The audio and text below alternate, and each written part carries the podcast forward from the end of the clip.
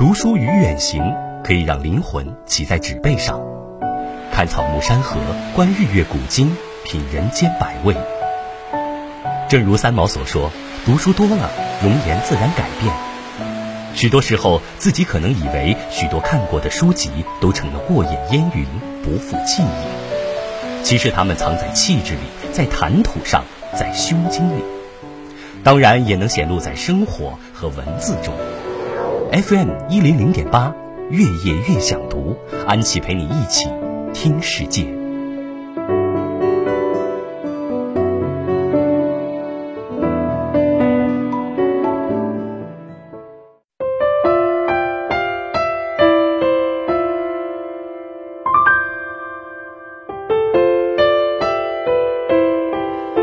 晚上的九点四十八分了，特别感谢您持续锁定着 FM 幺零零点八，为您直播的《月夜越想读》，我是主播安琪。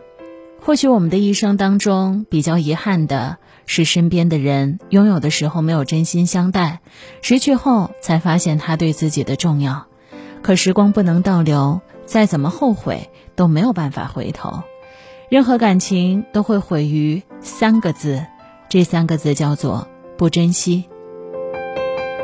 看到这样的一个朋友圈，昨天拿另一半的手机查资料，无意间看到一条微信，那是几年之前妈妈发给他的，信息内容是：今天我把我的宝贝交给你了，拜托你一定要好好照顾他。这条短信让作者很内疚。一直以来，他总是嫌弃妈妈思想落伍，所以连和他讲话都很不耐烦。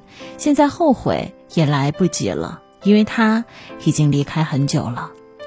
不知道从什么时候开始，耐心成为了奢侈品。我们对于亲密的人，越来越容易表现出不耐烦的情绪。我们和亲人的缘分仅此一遭，下一世无缘再会，所以更应该好好珍惜。